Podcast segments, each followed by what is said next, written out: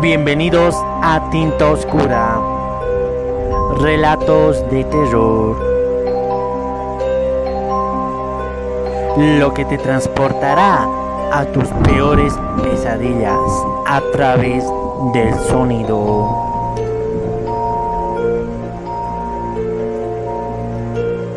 En esta ocasión vengo a contarles una trágica historia denominada 12 uvas, 12 deseos.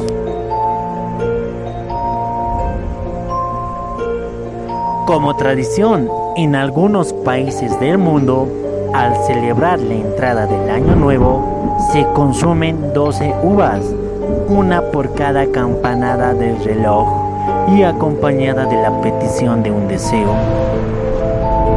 Posiblemente para muchos no tenga la más mínima importancia, pero hay quienes viven aguardando este momento, poniendo tanta ímpetu en su realización y esperando se cumplan todos sus deseos. Fue lo que sucedió en aquella ocasión, cuando Laura pasaba su primera fiesta de fin de año con sus suegros. En la mesa había pequeñas bolsas de regalo, con una lata de uvas, las 12 exactamente. Una etiqueta en los cordones de la bolsa tenía bien marcado el nombre de su dueño, quienes eran justo los invitados a la fiesta.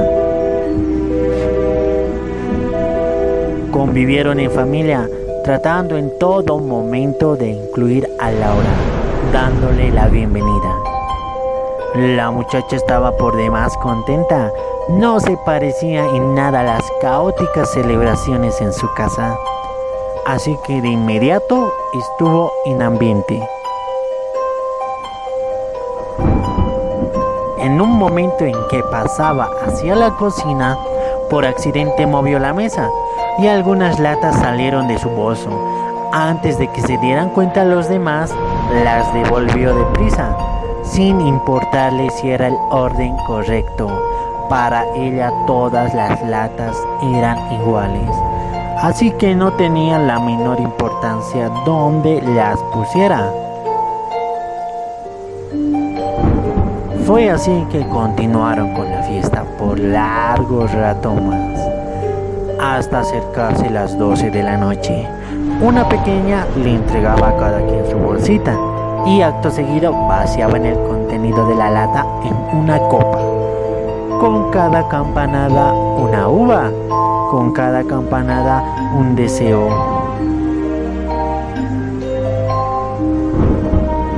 Como era la primera vez de Laura, ella simplemente dijo para sí misma lo que le venía a la mente. Un abrigo nuevo, un auto nuevo, el teléfono de moda, un perfume carísimo, mejor sueldo, vacaciones, mucho amor, que mis suegros me adoren, que no conozcan a mi familia, que me adopten en sus vidas que no puedan vivir sin mí y siempre estar con ellos.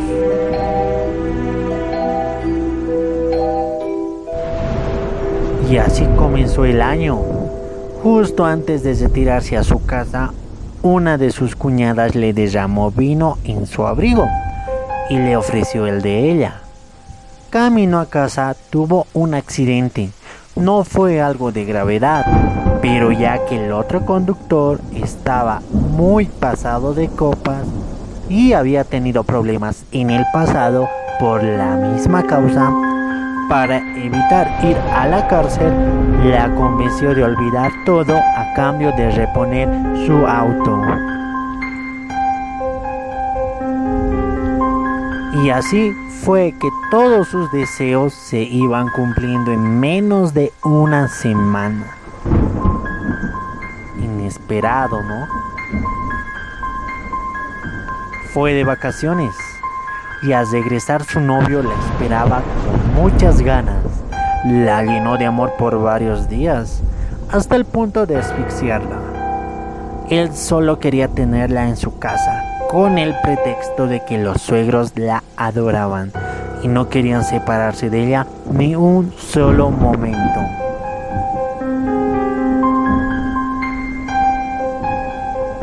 Ella estaba un poco fastidiada con la actitud de su familia política, pues se habían inmiscuido en su vida hasta el punto de que una noche mientras ella dormía se le fue el sueño por sentirse observada en medio de la oscuridad.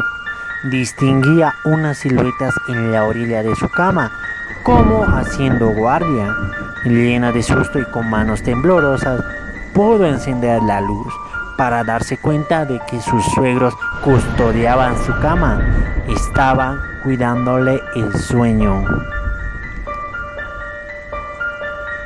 Por unos días se alejó de ellos. Fue a casa de sus padres. Justo en la primera noche de su visita, un grito desgarrador se coló entre las paredes.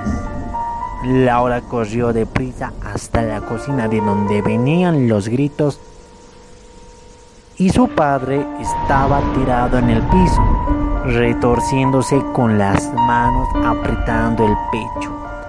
Su madre en una esquina amordazada, ella se apresuró a liberarla, pero no hubo oportunidad porque en un parpadeo desde la parte más oscura del comedor, dos pequeñas siluetas se le abalanzaron contra ella, haciéndola perder la razón. Cuando volvió en sí, sus padres habían muerto a manos de su nueva familia, quienes la llevaron consigo a una cabaña en el bosque. Por su propia supervivencia continuó el juego, de estar contenta con su nueva familia, esperando el momento de conseguir confianza suficiente para lograr escapar, y así lo hizo en un par de días denunció el hecho con la policía, pero cuando ellos llegaron hasta el lugar, se encontraron con los cuerpos sin vida de toda la familia. Se habían quitado la vida, dejando una carta que decía, el dolor de su partida es insoportable. Preferimos mil veces la muerte que vivir sin ella.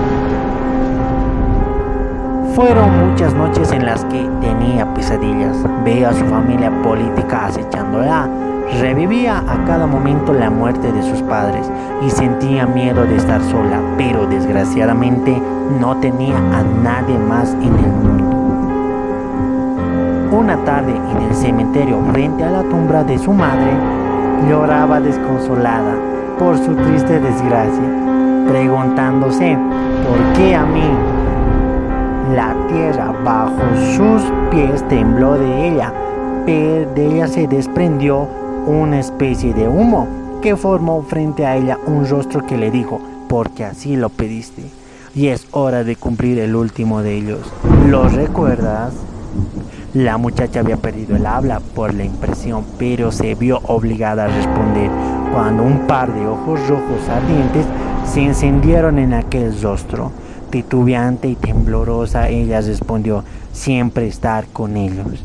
El rostro le sonrió al mismo tiempo que el humo se esparcía a causa de unas manos que le atravesaban por sujetar a Laura con fuerza. Esas manos pertenecían a sus suegros, que habían vuelto por ella para llevarla a estar siempre con ellos así fuera en la misma muerte. Es así como acaba esta trágica historia con Laura, denominada 12 uvas, 12 deseos. Quien les acompañó en esta ocasión, Gary Velázquez.